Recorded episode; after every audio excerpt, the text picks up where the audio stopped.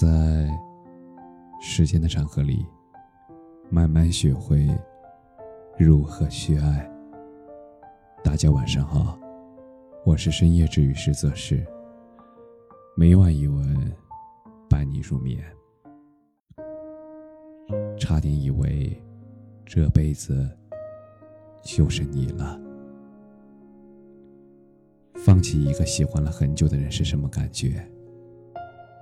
有个高赞回答说：“你会发现你很难再爱上别人了。那种滋味就像是你认认真真写了一篇文章，老师却把它撕掉了。他说你字迹潦草，让你重新写。而开头和经过你都记得，但是被撕掉的那篇文章，它花光了你所有的精力，你只差一个结尾。”但是却要你从头开始写，而从此以后，每当想起那个人，你都会连带着过往发生的一切，在你的脑子里重复放映好几遍。他曾是你的盔甲，但是后来，他却成了你再也不与人言的痛楚。而且你想，这辈子除非刻意。大概率，你们是再也见不到了。上个月末，欢喜和在一起七年的男朋友分手了。而之后的好几天，她还是忙碌在工作的项目中。每天睁开眼，她快速洗漱，然后打卡上班。她加班到半夜回家，卸了妆，倒头就睡。似乎看起来一切正常。但是，直到项目圆满结束，领导给欢喜放了两天假。第二天，他睡到自然醒。那天窗外是个阴天，下着小雨，显得家里愈发的安静。欢喜，他突然就控制不住情绪，嚎啕大哭起来。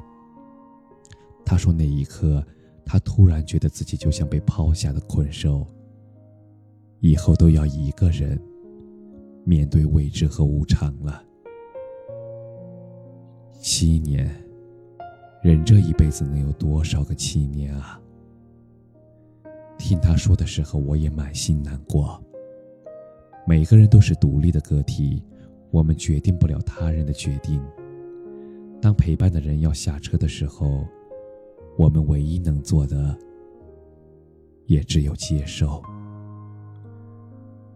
纵使曾经接受深爱的人，以后再也不会属于自己，是一件无比无比艰难的事儿。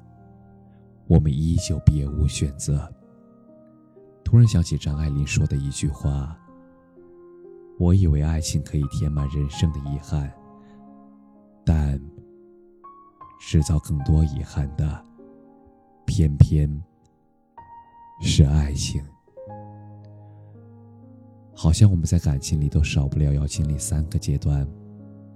年少时难免天真，我们牵着手就觉得这辈子就是他了，一辈子就是能够给予对方最郑重的承诺。后来愈发明白，相爱的结果和相爱的时间之间，并没有直接的关系。是你的，终究是你的，绕了十个八个弯，兜兜转转，还是会回到你身边。不是你的，他终究是要失去的。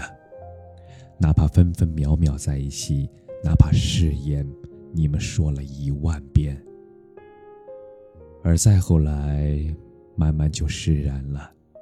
没有什么意难平，遇见，那就是上上签。电影《八月未央》里，小乔和喜欢的男生朝颜在一起十年。闺蜜问小乔是不是很爱朝颜的时候，小乔说：“我这辈子只嫁给他。我们的婚纱照会挂满客厅的墙，我还要生一个漂亮的小孩子，而从此以后，我们过上很幸福快乐的生活。”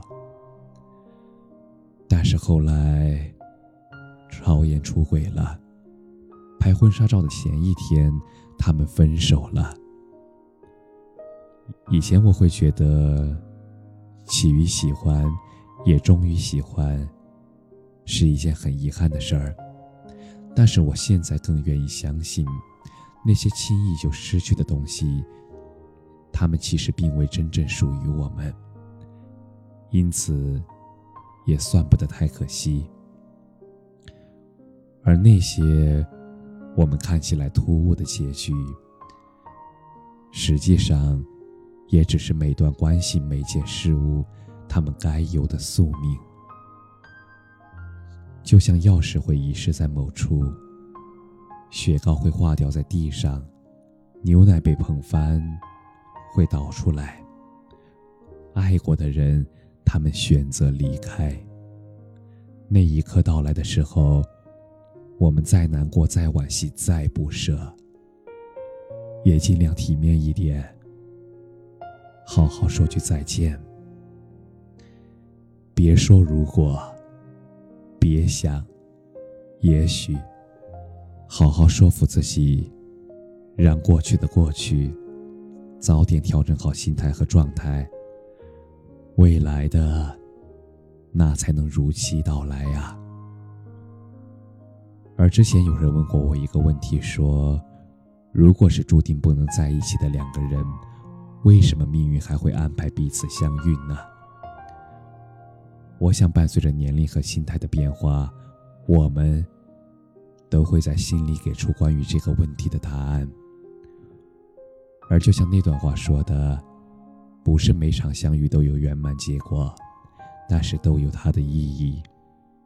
你生命中所遇见的每一个人，也都全部是偶然，他一定是为了教会你些什么。对的人，他教会你爱与温暖；而错的人，他教会你遗憾与成长。所以忘不掉的时候。也别逼自己，给自己一点时间，也给时间一点时间。一时做不到彻底放下也没关系啊，不要频频回头就好了。你看，夏天到了，那些遗憾，他们都会被晚风温柔化解的。